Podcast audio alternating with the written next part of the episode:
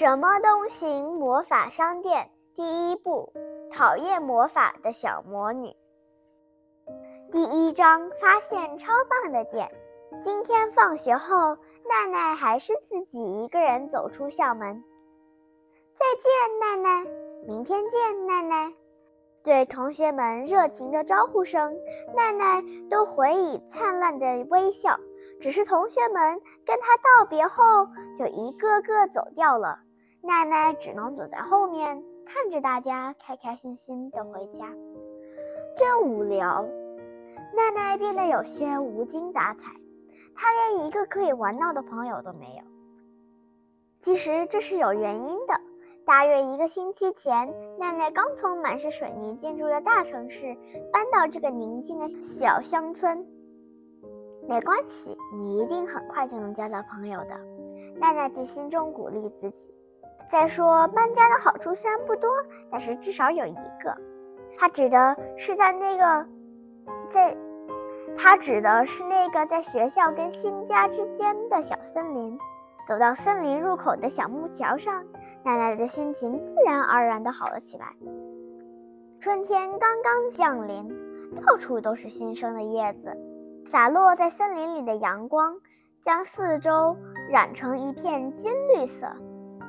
置身其中，想要闷闷不乐都很难。奈奈看着发光的叶子，突然发现森林的深处有一座古老的砖房。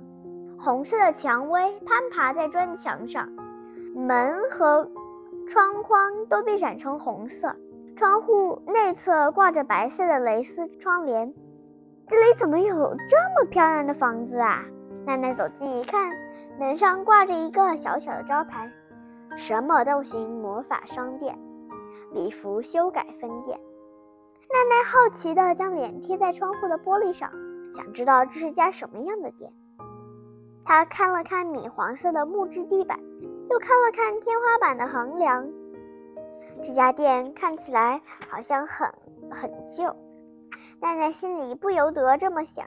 不过这家店打扫得很干净，环境看起来似乎很舒适。橱窗内还陈列了许多漂亮的缎带和帽子，好想进去看看。店内的正中央放着一张质感很好的桌子。可是没有人坐在那里，进去看一下，应该不会怎么样吧？奈奈将门推开一道小小的缝儿，利落的溜了进去。哇！店里有好几个大架子，架子上不同颜色的丝线排成一排，漂亮的布匹则整齐的叠好，堆放在一起。另外，串珠、纽扣和装饰用用的人造花。都依照颜色放在玻璃碗里。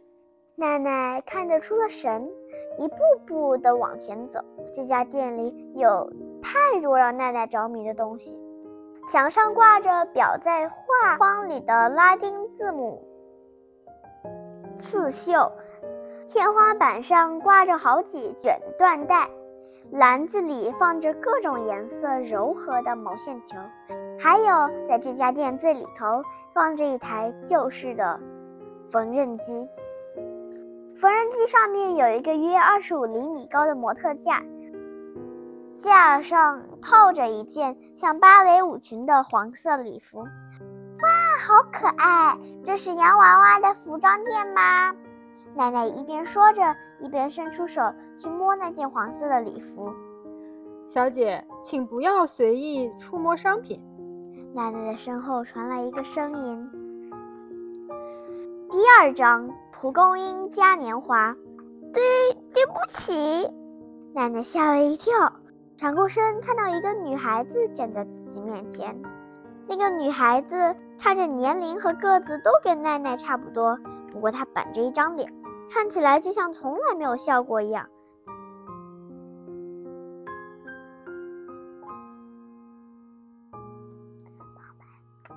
奈奈难为情地说：“这件礼服太可爱了，所以我……别说了，只准看，不准摸。”女孩说话的方式像个大人，一副很厉害的样子。她将卷尺挂在脖子上，就像戴着项链一样。而心形针包则像手链，戴在她手腕上。蓬松的咖啡色长卷发轻飘飘地垂到腰间。她穿的衣服跟奈奈和学校同学穿的都不一样，有着蓬蓬的裙子和袖子，裙子外面还系着一条可爱的围裙，黑色的皮鞋被擦得发亮。那就连生日的时候也没穿的这么漂亮。如果真的要说女孩哪一点比较特别，就是她的衣服是黑色的。女孩看着黄色的礼服说。这是蒲公英嘉年华要用到的礼服，客人希望裙子能改得像芭蕾舞裙那样。不过，对于修改这些精灵的礼服，我已经受够了。那些家伙一会儿这样，一会儿那样，要求多得不得了，真是一群麻烦的家伙。你说是不是？精灵蒲公英嘉年华？女孩不理会奈奈惊讶，继续说：“好了，你来这里有什么事儿？”也是为了蒲公英嘉年华。在奈奈惊讶的说不出话时，一阵令人心情愉悦的声音响起：“下午茶送来了。”一只猫边说边端着下午茶走来。那只猫用后脚站立，身上系着白色的围裙。你、你、你是猫？奈奈吃惊的指着那只猫。猫有点生气地说：“您说的没错，小姐，在下的确是所谓的蒲猫。小厮大人叫我可东。”可东拿起红色底上带着白色点点的碗，茶杯利落的摆放着。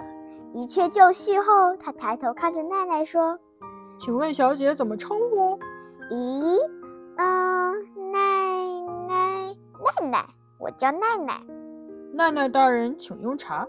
请客人喝茶是闭店的规矩。谢谢谢。奈奈想跟可东表明自己不是顾客，但身体却已经诚实的坐在椅子上了。可东优雅的将茶叶放进茶壶，再注入滚烫的热水，顿时整间屋子里，整间屋子充满了橘子香味儿。这壶红茶是橘子口味的。可东为了准确计时，泡出了好茶，拿出沙漏放在一边。第三章，魔女小厮。你叫奈奈，你是人类吧？奈奈只是点头，没有说话，因为女孩的问题实在太奇怪了。我叫小厮，那人类女孩奈奈，你有什么事儿吗？嗯，这个，嗯。我只是刚好经过，不知不觉就走进来了。小四和可东很惊讶，眼睛又瞪得大大的。你说什么？你是说你什么事儿也没有，却走了进来？听了小四的话后，奈奈又点了点头，心想：什么事儿也没有，却走了进来，很奇怪吗？可是妈妈逛服装店时也常常说，只是看看。如果真的那么严格，那妈妈是不是常常必须买很多东西呢？喝了一口红茶，奈奈又继续想：好吧，就随便买些东西离开这里吧。可是身上的零用钱大概有五十元，可是这家店到底是卖什么的呢？于是奈奈小声的问：“不知道在谈论什么的小司和可东，请问这是家什么店？”你没有看到招牌吗？这里是什么都行魔法商店的礼服修改分店呀。